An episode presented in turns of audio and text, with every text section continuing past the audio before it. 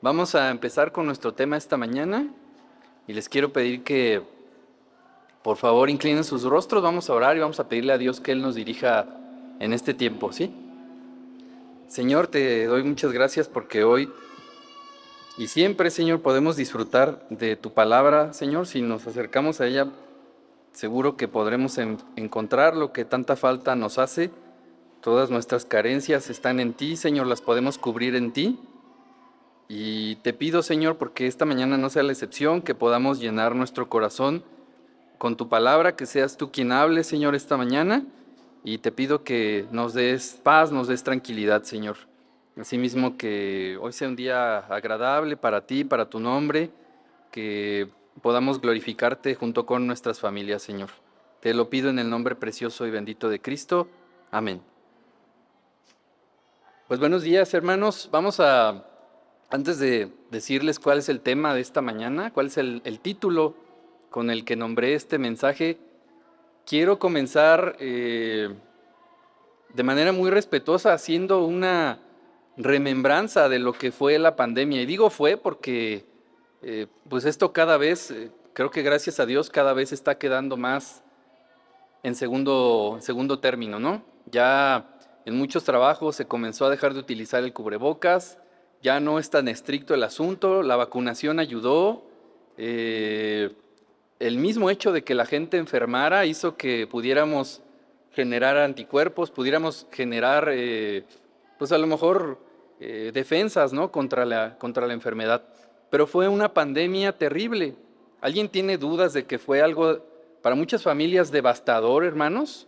Realmente fue algo terrible. Hay gente que la pasó muy mal. Hay gente que la pasó muy mal en la pandemia. ¿Y por qué es que hago esto? ¿Por qué recuerdo? ¿Por qué traigo esto a colación? Porque quiero que ustedes comprendan por qué titulé así a la enseñanza. Eh, en un momento más que les dé el título, hermanos. El mundo está, hay que recordar, antes de que pueda darles el título, que este mundo está caído. La Biblia nos enseña que el mundo está caído, que el mundo está caído.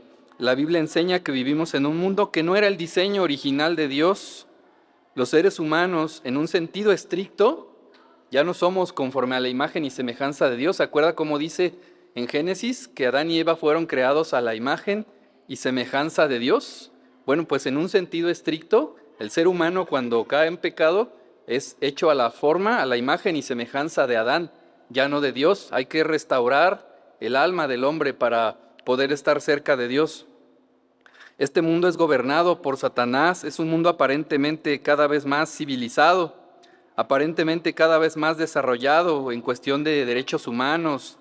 Eh, en el fondo, todos sabemos que es un, mundo, hermanos, cada vez más podrido. ¿sí? Cada vez hay más movimientos, la gente levanta más la voz, pareciera que estamos avanzando, que somos una sociedad mucho más avanzada que hace siglos que las prácticas que se llevaban a cabo hace siglos, pero en realidad todos sabemos que este mundo, que está caído y que está gobernado por Satanás, está en decadencia, en total decadencia.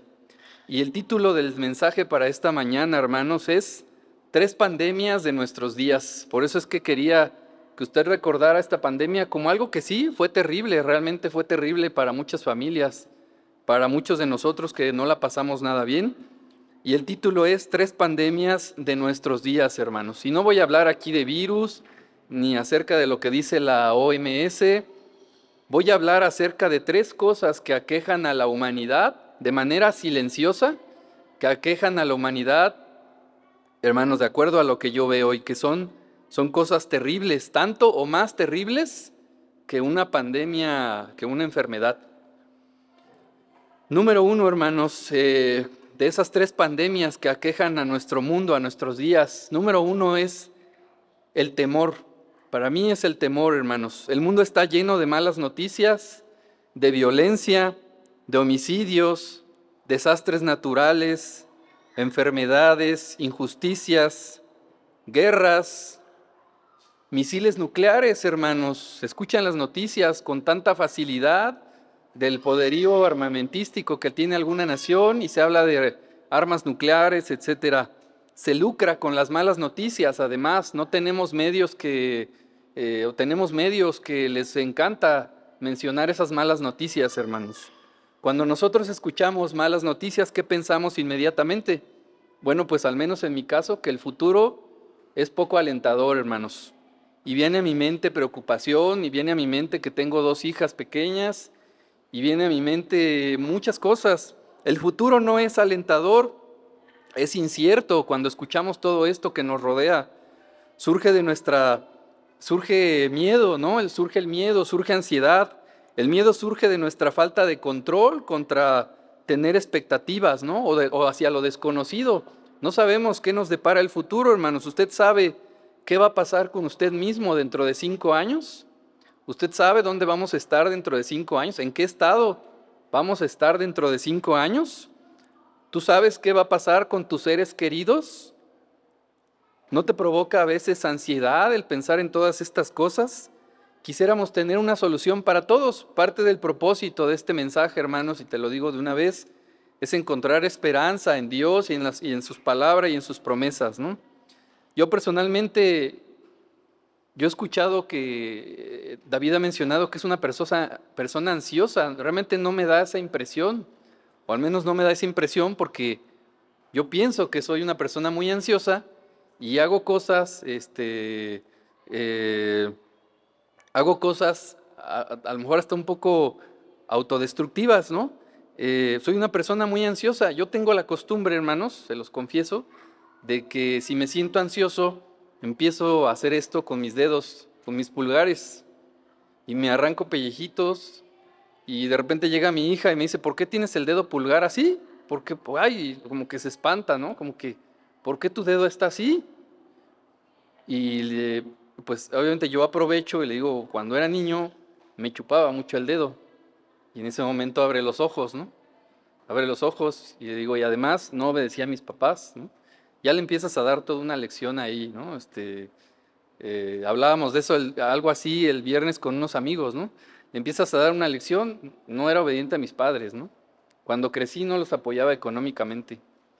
Y, y se queda ella un poco asustada y me doy cuenta que a veces ese miedo o esa ansiedad nosotros lo generamos en las personas o en los niños precisamente en esa edad, ¿no? Los vamos cargando de cosas, de expectativas, les vamos pasando nuestros propios temores.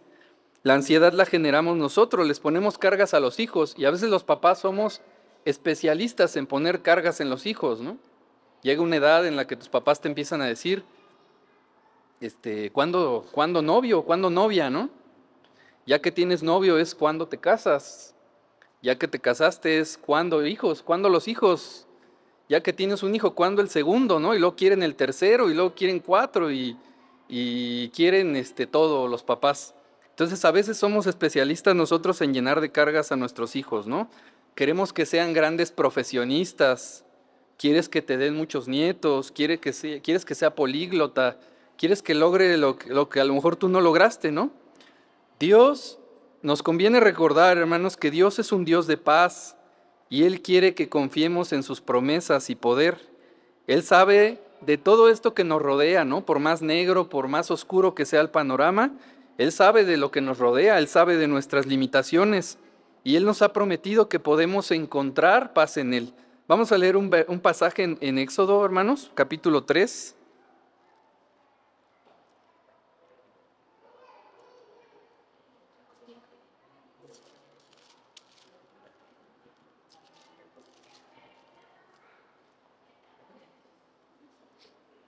Éxodo capítulo 3, versículos... A ver, deme un momento nada más para verificarlo.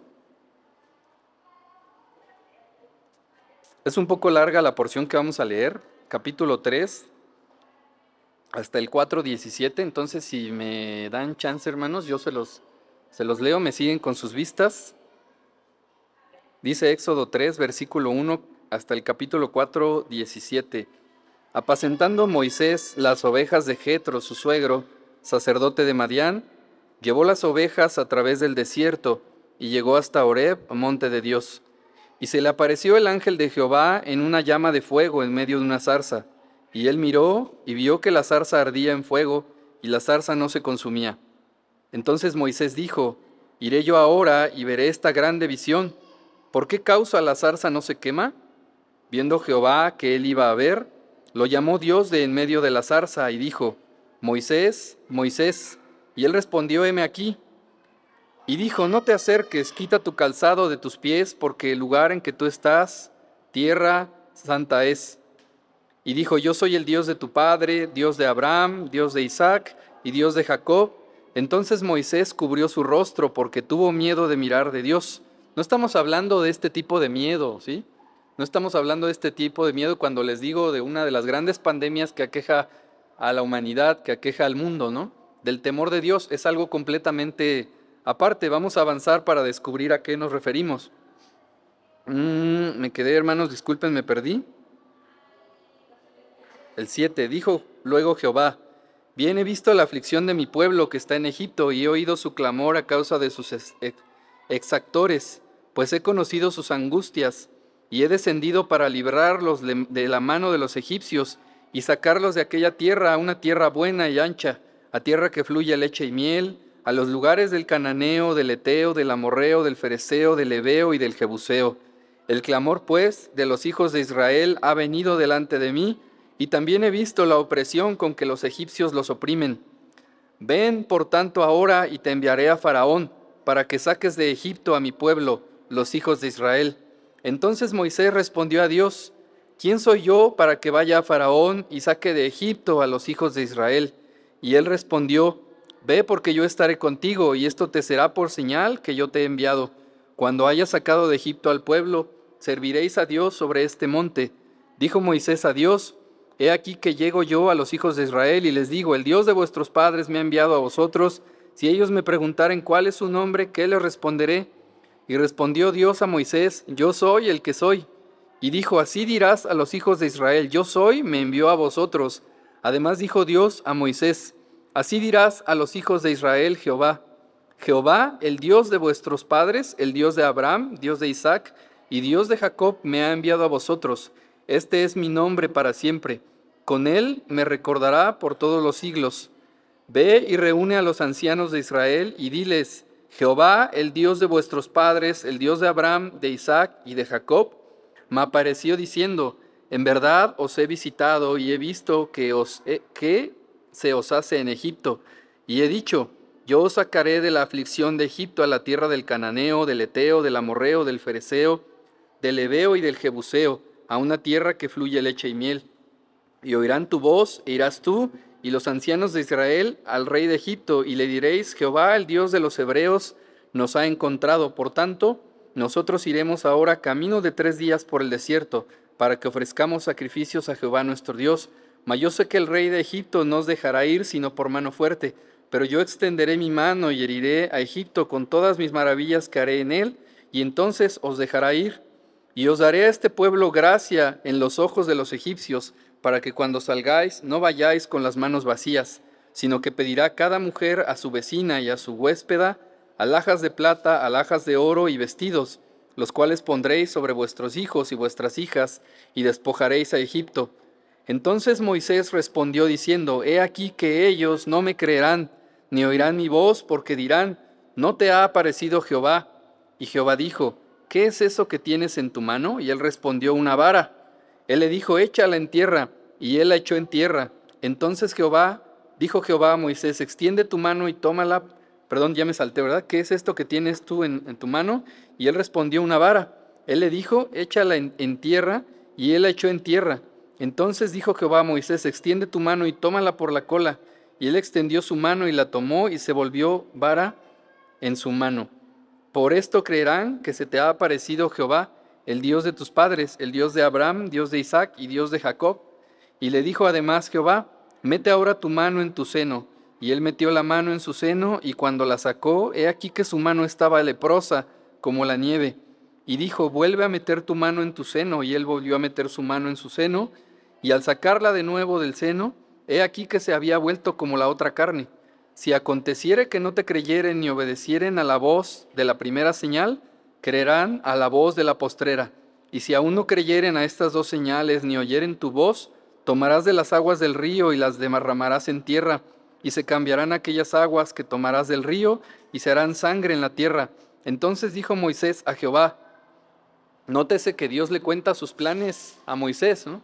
le cuenta sus planes.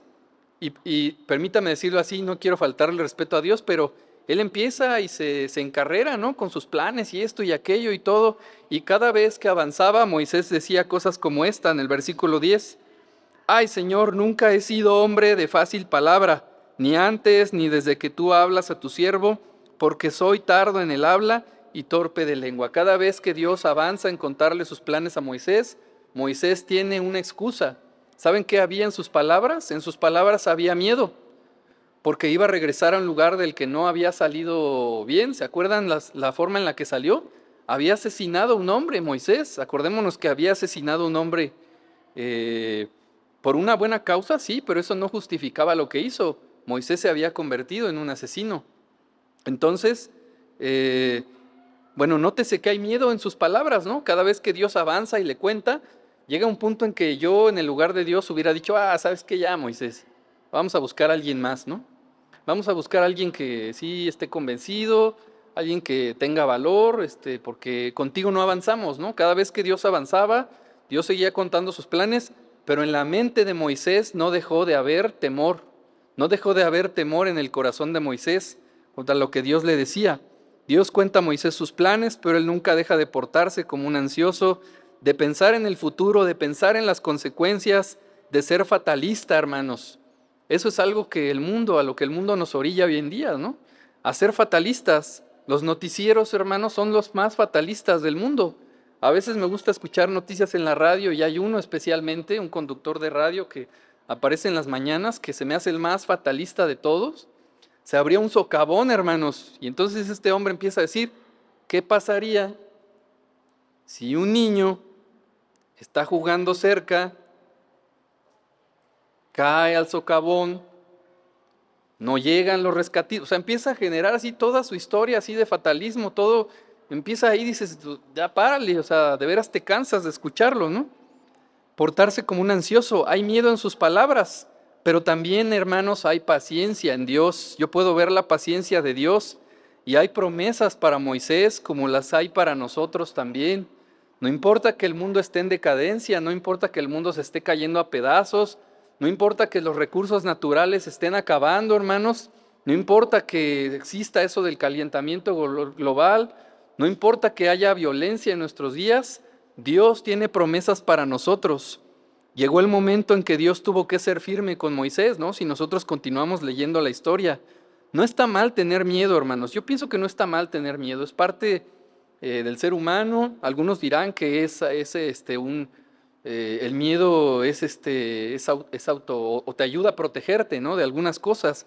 Yo creo que no está mal. Lo que está mal es que vivamos en un estado constante de temor sobre las cosas que nos, hace, que nos, que nos este, agobian. ¿no? A veces no son las cosas que pasan en el mundo. Hay gente que vive agobiada por el dinero, hermanos.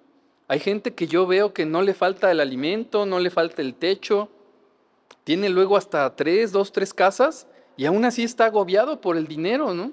No, es que es que no hay dinero y, cada ratito conozco un familiar, hermanos, que siempre dice que siempre se queja y siempre sufre porque no tiene dinero, pero ahí va cada vez construyendo más su casa y haciéndola más grande y, y poniéndole piso bonito y todo, y eso está bien, ¿sí? Pero lo que no está bien es que vivas afligido por cosas como esas, ¿no? No sabemos, como preguntaba hace rato, no sabemos dónde vamos a estar en cinco años. Yo no sé si pueda llegar una enfermedad a mi vida, a la enfermedad de alguno de mis familiares, de mi esposa, yo no sé. Pero sé que Dios no nos dejará, hermanos. Más adelante vamos a retomar esto, hermanos, porque vamos a retomar el hecho de que sí tenemos problemas, si este mundo nos, nos atrae consigo muchos problemas, pero nuestro problema más grande ya está solucionado. No está mal tener miedo, el problema es vivir en un constante estado de temor y no disfrutar la, la paz que Dios quiere darnos. Hay haz un autoanálisis de ti, hermano, de qué tienes miedo, de la vida que le espera a tus hijos, de que pueda llegar una enfermedad, de perder a alguien, de perder tu trabajo, hermano. Hoy es el día en que puedes reconocer ante Dios tu debilidad, tu temor y dejar de pensar en el futuro y pensar más en la promesa, en las promesas de Dios. Piensa que tu problema más grande, como decíamos, ya está solucionado y ahorita vamos a regresar a eso. Otra pandemia, hermanos, terrible para el ser humano terrible y silenciosa además en el mundo es la doble moral, hermanos. Esa es la segunda que quiero que de la que quiero que platiquemos en este momento, hermanos. La doble moral es algo que abunda en el mundo, hermanos.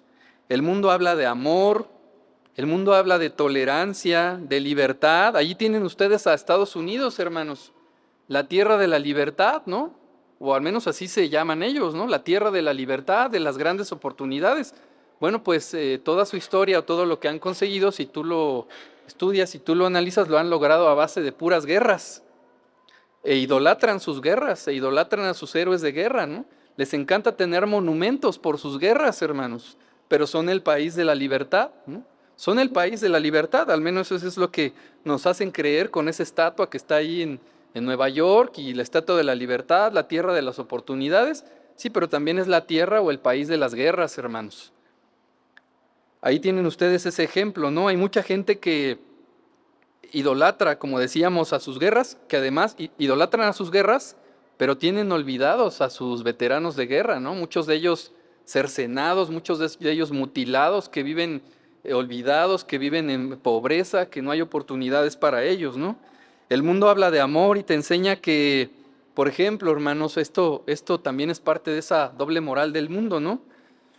Si yo no quiero esperar para el matrimonio, si yo no quiero esperar al matrimonio, ¿qué te dice el mundo? Bueno, puedes tener sexo antes del matrimonio.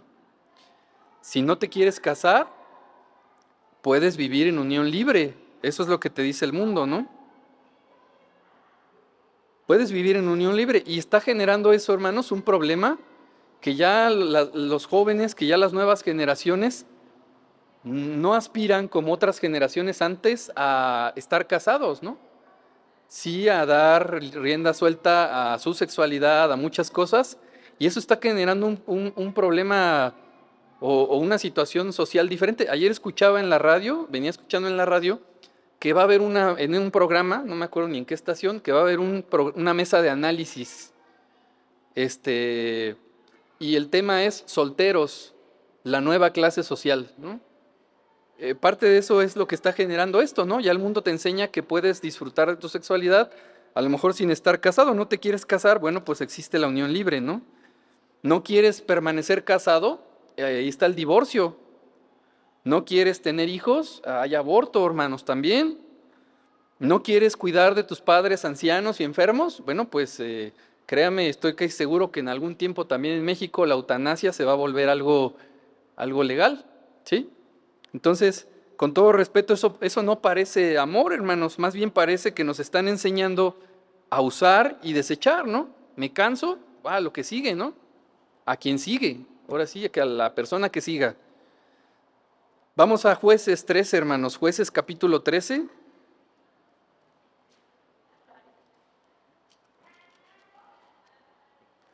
Y vamos a ver el claro ejemplo del cristiano, hermanos, ahora del cristiano también que vive en doble moral.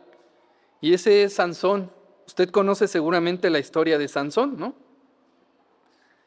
El cristiano de doble moral, hermanos. Ese somos nosotros. Ese somos nosotros a veces, el Sansón. Dice el versículo 1, 13, 1 al 7, siendo Josué, no es cierto, eh, jueces, yo estoy en Josué, permítanme. Jueces capítulo 13, los hijos de Israel volvieron a hacer lo malo ante los ojos de Jehová, y Jehová los entregó en manos de los filisteos por cuarenta años. Y había un hombre en Sora de la tribu de Dan, el cual se llamaba Manoah, y su mujer era estéril, y nunca había tenido hijos. A esta mujer apareció el ángel de Jehová y le dijo, He aquí que tú eres estéril, y nunca has tenido hijos pero concebirás y darás a luz un hijo.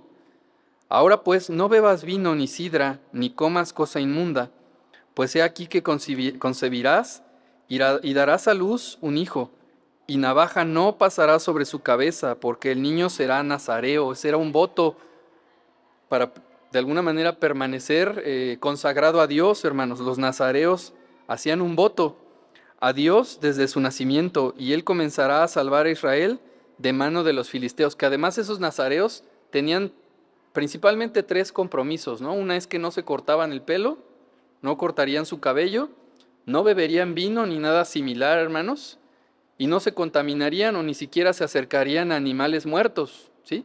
Para no contaminarse de ninguna manera eh, y estar limpios. Eh, de alguna manera era su compromiso para estar limpios delante de Dios.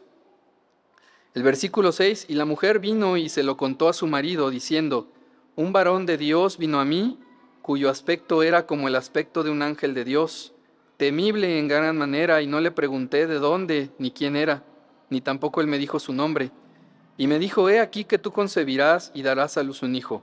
Por tanto ahora no bebas vino, ni sidra, ni comas cosa inmunda, porque este niño será nazareo a Dios desde su nacimiento hasta el día de su muerte. Y todos conocemos la historia de Sansón, todos conocemos su triste final, hermanos. Sansón es el claro ejemplo de la, doble moral en nosotros los cristianos, ¿no? Sansón eh, debía mantenerse alejado del vino. Bueno, pues les decía que Sansón es el claro ejemplo del cristiano que vive en doble moral, ¿no? Porque sí tenía su cabellito muy bien cuidado, muy largo, pero Sansón era mujeriego, hermanos. Sansón era mujeriego. Sansón era, bebía, bebía vino. ¿Se acuerda que mató filisteos con la quijada de un animal muerto? Cuando uno de los compromisos era no acercarse a ningún animal en esas condiciones. Entonces, eh, Sansón es el claro ejemplo de la doble moral que también existe también en nosotros. Estamos llamados a ser luz, a ser sal como cristianos, estamos llamados a ser diferentes, estamos llamados a dar testimonio, estás llamado a tener gozo, a tener paz en tu vida que Dios los puede dar, estamos llamados a enseñar las buenas nuevas. Y estamos, hermanos, metidos en problemas, vivimos preocupados, vivimos religiosamente, Estamos viviendo como si Cristo no hubiera cambiado nuestra vida, hermanos. A veces somos los más amargados en nuestro trabajo, no sé por qué, pero a veces hay muchos cristianos que cumplen con esta condición, que cumplen con esta condición, que pareciera que el gozo de Dios nunca llegó a sus vidas. Hay muchos temas de doble moralidad en el mundo, pero también dentro de la iglesia, hermanos. Hay cosas que no están correctas delante de Dios, que vivimos y que permitimos y que consentimos todos los días, ¿no? Cada uno de nosotros sabe perfectamente, hermanos. Conocemos las escrituras de hace tiempo, ¿no? No estamos aquí, o al menos creo que no estamos aquí el día de hoy, gente que conoció de Cristo ayer, ¿sí? Gente que conoció de Cristo hace una semana. Estamos, estamos aquí cristianos de años que a veces somos los que más religiosamente vivimos, hermanos, los que a veces nos jactamos de tener 20 años de cristianos, los que a veces nos jactamos de tener 30, 40 años de cristianos, a veces somos tristemente los más religiosos. A veces pasa en la vida del cristiano que tienes esa etapa de gozo de tu primer amor tan jovial, eh, tan alegre en las promesas de Dios, pero pasa el tiempo, pasan los años y te acostumbras a vivir como cristiano. Ya no vives como cristiano, simplemente te acostumbraste a vivir como un cristiano. Hay otras cosas que pasan en el mundo, ¿no, hermanos? Eh, cuando alguien, eh, eh, por ejemplo, habla, de su fe, me llama mucho la atención y ubico un par quizá de personajes famosos, populares, deportistas, actores, uno de ellos que sale en una de esas eh, películas eh, de Marvel este, muy exitosas, una de esas, ¿no? Como si no me gustara. Yo también estoy ahí en el cine y estoy viendo las series, ¿no? Yo también estoy ahí este, pendiente, ya se estrena esta semana Black Panther, Wakanda Forever, hermanos, ¿eh? Para que esté usted atento. Este, eh, yo también estoy ahí, ahí pendiente y ubico un actor que sale en estas películas que es cristiano, ¿no? Un deportista por ahí también de fútbol americano. No sé, no, no conozco más de su vida, no sé si hay escándalos en sus vidas, bueno, por ahí algunos sí lo sé, pero cuando personajes como estos eh, dicen abiertamente ante los medios que son cristianos, ¿qué es lo que hace el mundo, hermanos? Bueno, los invita a mantener su fe en secreto, ¿no? Muy bien que seas cristiano, pero no nos interesa, ¿no? O sea, manténlo ahí, por favor. Cuando un personaje famoso se pronuncia a favor de prácticas eh, pecaminosas, bueno, pues es, aplaudido, ¿no? Es celebrado. Yo he escuchado testimonios de personajes con cierta fama, de la farándula, diga, llámelo usted, a los que se les hace bien fácil decir, hermanos, me asombra de veras con la facilidad con la que lo dicen, este, es que ya mi, mi pareja y yo, mi esposo ya no nos entendíamos, entonces decidimos que pues era mejor ya separarnos y terminamos en excelentes términos, terminamos así, ya este, yo ya no tenía esa, ese fuego, ¿no? Yo ya no este, disfrutaba de la relación y dije, pues no, francamente no voy a, este, no, ¿para qué estamos aquí batallando los dos? Mejor este, cada quien por su lado, ¿no? Me asombra con qué facilidad dicen eso, ¿no? Y el mundo qué hace, ¿no? Pues qué, qué civilizado, ¿no? Qué bueno que hayan decidido romper la relación así para, qué, qué padre por sus hijos, ¿no? Que, que están, este, que, que siguen manteniendo unidad aunque ya no están casados, ¿no? Qué padre. Me asombra de veras con qué facilidad lo dicen. Así es la doble moral en el mundo, hermanos. Hoy, por ejemplo, en el día hay políticos besando bebés, hermanos. Políticos, que un político, al menos en nuestro país, sería como el, es como el, eh, publicano de los tiempos de Jesús, era bien aborrecido, ¿no? Más, es más, los dos tienen que ver con cobros de impuestos, hermanos. Los dos son cobradores, este, pero expertos en cobrar impuestos, ¿no? Este, hay famosos besando bebés, ¿no? Ahí tiene usted político que en Nuevo León se le hizo fácil, agarró y sacó un bebé de la casa hogar y pues, se tomó la foto y ahí lo agarró un ratito y se tomó la foto. Y de veras eso se me hace algo totalmente aborrecible, hermanos. Es una doble moral, es parte de una doble moral. Este, es algo aborrecible. Yo he estado en una casa hogar, hermanos, se los digo porque sé cómo es. Antes yo decía que el lugar más triste o un lugar lúgubre, un lugar este, deprimente era un hospital, hermanos. Cuando conocí una casa hogar me di cuenta que no sabía lo que estaba diciendo, hermanos. En una casa hogar las paredes son verdes, tienen colores vivos, hermanos. Hay maripositas pegadas, hay catarinas ahí pegadas, pero no es un lugar donde haya felicidad, hermanos. Es lo más triste que he pisado, hermanos. Es un lugar horrible. Hay, entonces por eso se me hace tan aborrecible, o sea, cómo se le hizo tan fácil a este hombre llegar y sacar un bebé que son niños que están acostumbrados a que sus relaciones, que la gente con la que tienen contacto los abandona, hermanos. Para ellos que tú hayas ido y te saques la foto con ellos, es la esperanza de tener una familia, ¿no? Que se rompe en unas horas, hermanos. Es terrible eso, que se rompe, que le quiebras una vez más la ilusión, ¿no? De tener una familia. Hay políticos besando bebés, hermanos. Hace poco, hace tiempo había un espectacular aquí en Bernardo Quintana. Tú cuando subías el puente, veías a un político abrazando una señora, este, con los rasgos de nosotros, rasgos muy mexicanos, este, abrazando una señora, ¿no? Hay farmacéuticas promoviendo abortizantes, hermanos. Hay médicos promoviendo la eutanasia, eutanasia. Iglesias excluyendo a Cristo, hermanos, ¿las habrá? También las hay en nuestros días. Medios informativos que no publican la verdad, hermanos. Iglesias excluyendo a Cristo, donde ya eh, otras cosas han tomado el lugar de Cristo, el, primer lugar, ¿no? Se buscan cosas espectaculares. Hace poco de las tantas aberraciones que hemos visto, que hemos escuchado, que suceden en otras iglesias, bueno, pues me encontré y me daba risa de la iglesia donde te hacen, este, el pastor te hace que bajes de tallas, hermanos. Te hace que bajes de tallas. Y ahí mismo vean cómo el pantalón este, se le está, le está quedando flojo. O sea, vean, vean. Y, este, dije yo, pues que me pasen la ubicación. Que me pasen la ubicación para ir este, a algunas reuniones, ¿no? Pero son cosas que suceden, hermanos. Dios ha quedado en segundo plano.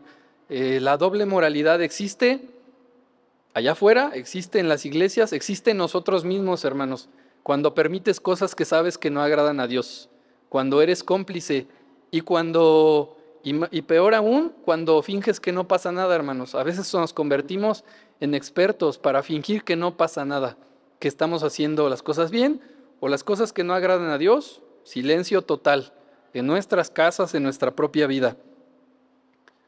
Antes de decirles la tercera pandemia, hermanos, a la que está sometido nuestro mundo, otra vez, el COVID fue algo sin precedentes, hermanos, algo brutal para el mundo entero, devastador. Solo quiero que usted dimensione la magnitud de esa pandemia, porque el problema que voy a decirle supera sin lugar a dudas a este. ¿Qué puede superar un problema tan grande, tan desconcertante para este mundo? Fue algo terrible la pandemia, hermanos. Por ahí había gente que se le hacía... Es más, hablando de, políticos, eh, Había exsecretarios de salud que un día salieron a decir hace como dos años, si yo estuviera ahí en dos semanas acababa con la pandemia, ¿no? Si yo estuviera ahí en dos semanas, denme un mes y acabo con la pandemia, ¿no? Alguien por ahí les dijo, habría que presentar a estos hombres con todos los líderes mundiales, ¿no? Porque no es algo exclusivo de México, ¿no? Todo el mundo estaba batallando con ese asunto. Esa pandemia, hermanos, tan terrible que vivimos, que vive el ser humano, que vive el mundo, y que tiene que ver con las dos anteriores, es el pecado mismo. El pecado es la gran problema, el gran problema, la gran pandemia silenciosa de la humanidad, hermanos. La gran pandemia del hombre, esa no se venció en dos o tres años, ha acompañado al hombre desde la caída en el huerto, hermanos. Esta pandemia trae muerte, separa familias, trae llanto, sufrimiento, agonía, deja secuelas. El ser humano está sujeto, el pecado asfixia y causa muerte. La muerte física es dolorosa, hermanos. No quiero ser insensible, debe ser terrible perder a un ser querido, pero es más triste saber que alguien puede morir espiritualmente, puede morir eternamente. Segundo de Samuel 9, por favor.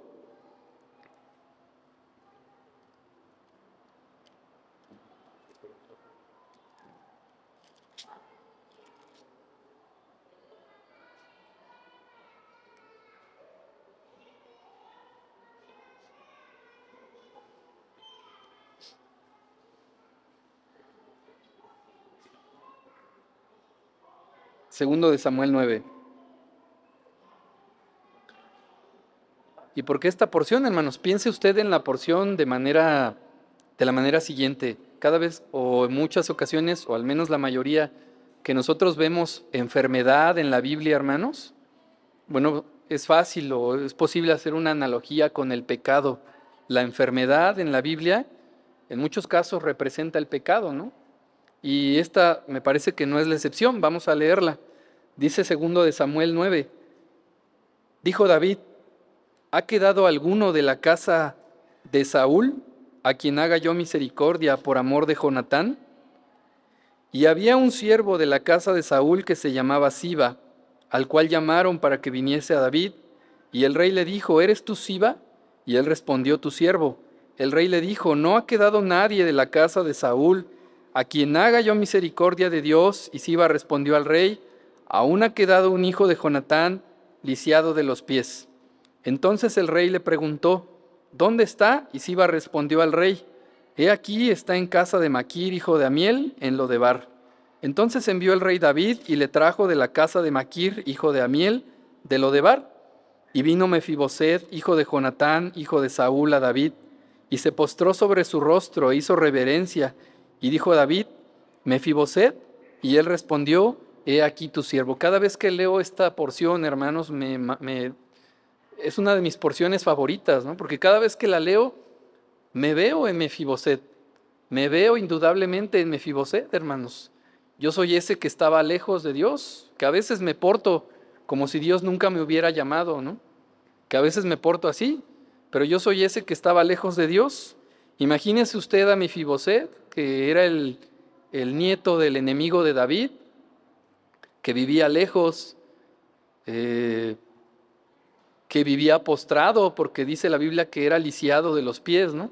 Imagínelo delante del rey, a lo mejor este, cubriendo un poco sus heridas, cubriendo un poco sus, tratando de cubrir su deformidad, quizá, delante del rey. Hay pocas porciones que me muestran, eh, por un lado, el problema del pecado y por otro, hermanos, la vacuna de Dios, que es la gracia de Dios. Esa es la gracia de Dios, hermanos. Cada vez que leo esta porción no puedo evitar compararme con Mefiboset, no puedo evitarlo. Yo soy ese Mefiboset del que Dios tuvo gracia, hermanos, del que Dios puede tener gracia si no le has rendido tu vida al Señor, si no le has conocido aún, Él puede tener gracia de ti. Vamos a leer Lucas capítulo 5. Existe el pecado, existe la desolación en este mundo, existen los problemas pero existe Dios, el poder de Dios y sus promesas. Lucas capítulo 5.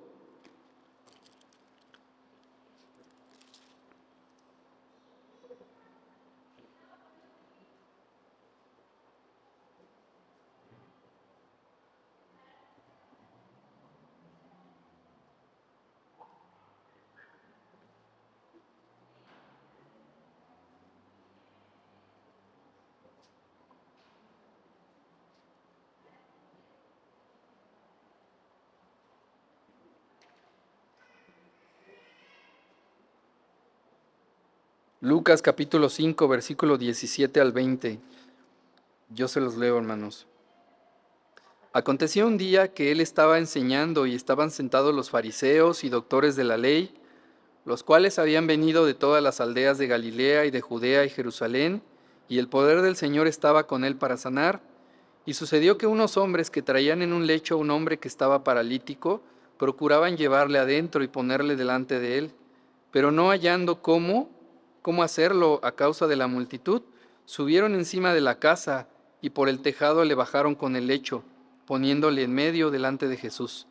Al ver la fe de ellos, le dijo, hombre, tus pecados te son perdonados. Entonces tenemos la escena, había mucha gente, eh, no podían pasar, llevaban unos hombres a su amigo que estaba postrado también, y entonces pensaron subirlo al techo y, abrir el techo eh, y descender a su amigo, ¿no? Para que pudiera ser atendido por el Señor había una necesidad para esos hombres, ¿no? La necesidad de ver sano, de ver libre de esa enfermedad a su amigo, a su familiar, tal vez. Había una necesidad que esos hombres tenían, ¿no? Y entonces, ¿qué sucede? Eh, este hombre lo descienden, llega con Jesús, y que Jesús, y Jesús ¿qué hace al instante, hermanos? Agarró y dijo, levántate, vámonos. Eso hizo Jesús, hermanos. Dice otra vez, el versículo 20, versículo 19. Pero no hallando cómo hacerlo a causa de la multitud, subieron encima de la casa y por el tejado le bajaron con el lecho, poniéndole en medio delante de Jesús.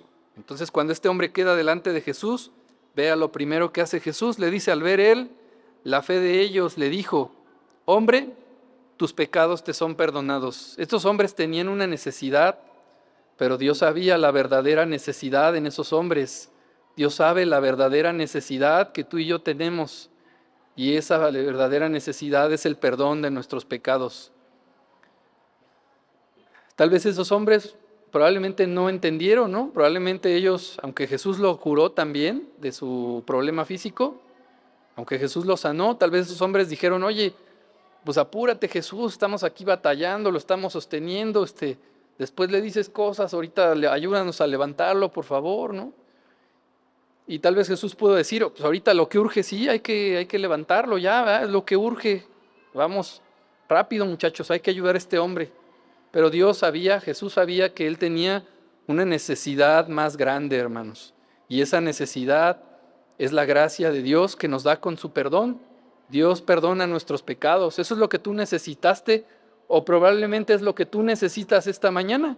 Que Dios limpie tu vida, que Dios perdone tus pecados rendirle tu vida a Jesús, reconocerle como tu Salvador, reconocer que somos personas con pecado, que hay pecado en nuestra vida, hermanos. O tal vez necesitamos ser restituidos, tal vez llevamos un tiempo vagando en el mundo, tal vez llevamos un tiempo olvidando que somos cristianos, que somos cristianos. Pues hoy es el día en que puedes regresar al Señor para pedir perdón por tus pecados, para vivir de manera diferente para ser diferente, para hacer esa diferencia a la que fuimos llamados.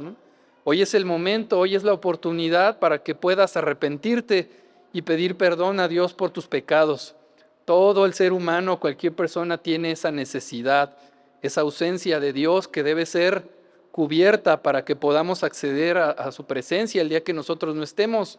No sé si en cinco años otra vez lo vuelva a decir, yo adquiero una enfermedad, no sé si alguien en mi familia, hermanos, pero sí sé que estaré con Él, no importa lo que suceda.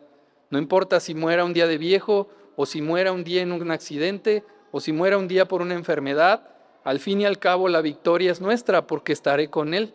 Esa es la misma oportunidad que Dios te da si no le has reconocido como tu único y suficiente Salvador esta mañana.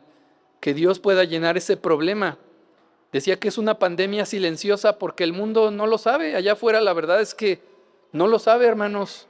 El mundo busca cubrir sus necesidades con muchísimas cosas que inventa, que cada vez sobrepasa, que cada vez exagera más, pero no se da cuenta que la verdadera necesidad es que Dios nos diga un día, como lo hizo con este hombre, tus pecados te son perdonados. Eso es lo que necesitamos, hermanos. Eso es lo que verdaderamente necesitamos. Si Dios, si Jesús no hubiera sanado a este hombre de su problema físico, este hombre nos lo, encontraremos un día en el cielo, hermanos. Dios le prometió que sus pecados serían perdonados. El mundo allá afuera no lo sabe, ¿no? Decíamos que busca llenar ese hueco, ese vacío con muchas cosas, muchas cosas que inventa, muchas cosas que, que la televisión nos enseña, que los medios nos enseñan, que la vida de otros nos enseña, cuando lo que necesitamos verdaderamente es el perdón de Dios, acercarnos a Dios y disfrutar de la gracia que nos ha dado. Pero a veces no lo sabe, hermanos, porque los cristianos estamos postrados también. Estamos postrados allá lejos, en una tierra vacía, desolada, quejándonos, estamos allá lejos sufriendo por el dinero, estamos allá lejos sufriendo, eh, quejándonos del trabajo que tenemos, que Dios nos ha dado, estamos allá lejos ocupados, estamos allá lejos temerosos, estamos allá lejos eh, viviendo, consintiendo el pecado en nuestras vidas. Y el mundo está desfalleciendo, el mundo se está deteriorando cada vez más y más y más almas se pierden. Y no sé, sería interesante, se me hizo interesante, pero no saqué el dato al final. ¿Cuánta gente en el mundo muere por minuto, hermanos? Probablemente muchas de esas almas se han perdido y probablemente gente que estuvo cerca de nosotros también se ha perdido por falta de tu testimonio, por falta de nuestro valor para acercarnos, ¿no? Como, hemos, como lo hemos platicado o se ha platicado en la iglesia, en Halloween somos expertos en, en cristianismo, ¿no? En Halloween somos expertos en cristianismo. Yo esta semana lo vi con uno de mis familiares. Eh, no se me olvida lo, que David dijo una vez y es bien cierto. En todo el año no te ocupaste de hablarle del amor de Dios, de hablarle de la gracia de Dios, pero en Halloween le caes con todo, ¿no? Que eso es idolatría, que eso está mal. En Halloween le caes con todo cuando en todo el año no te acordaste de hablarle de Dios, del amor de Dios. Y eso es lo que pasa con este mundo, hermanos. El mundo necesita a los cristianos. El mundo necesita que los cristianos nos levantemos de ese lugar donde estamos postrados, hermanos. Ya tenemos la victoria. El rey nos ha aceptado, el rey nos ha perdonado, el rey nos ha liberado. Ahora nosotros tenemos que compartir lo que Dios ha hecho en nuestras vidas con nosotros, hermanos. Vamos a orar. Les pido que nos pongamos de pie y vamos a orar esta mañana.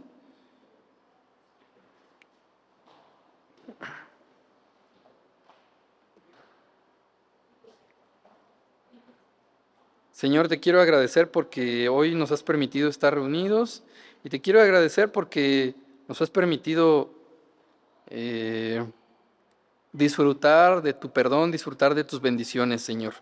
Perdona que a veces olvidamos eh, que nos has dado tu salvación por gracia, Señor. Perdona que a veces olvidamos o a veces consentimos el pecado en nuestra vida. Cada uno de nosotros es bien consciente, Señor, de nuestras fallas cada uno de nosotros sabe que debemos acudir a ti y que seremos recibidos, Señor, que seremos recibidos con amor, que seremos recibidos con paciencia, Señor, que nos ha salvado y que debemos también estar agradecidos, Señor, por todas las bendiciones que tú nos das. Bendice a nuestra iglesia, Señor, te pido que nos fortalezcas a todos, que nos ayudes a ser maduros, que nos ayudes con nuestras debilidades que quites el temor, la ansiedad cada vez que venga nuestras vidas, que nos hagas disfrutar, ser, ser cristianos que disfruten este momento, Señor, que vivan por fe. No sabemos qué nos espera, pero sabemos que estaremos contigo, sabemos que tu poder es, es infinito, sabemos que tus promesas no fallan, Señor. Ayúdanos, enséñanos a vivir con más fe, a vivir alejados de las cosas que nos distraen, de que nuestra mente se mantenga mucho más centrada en ti, Señor, te lo suplicamos en el nombre de Cristo. Amén.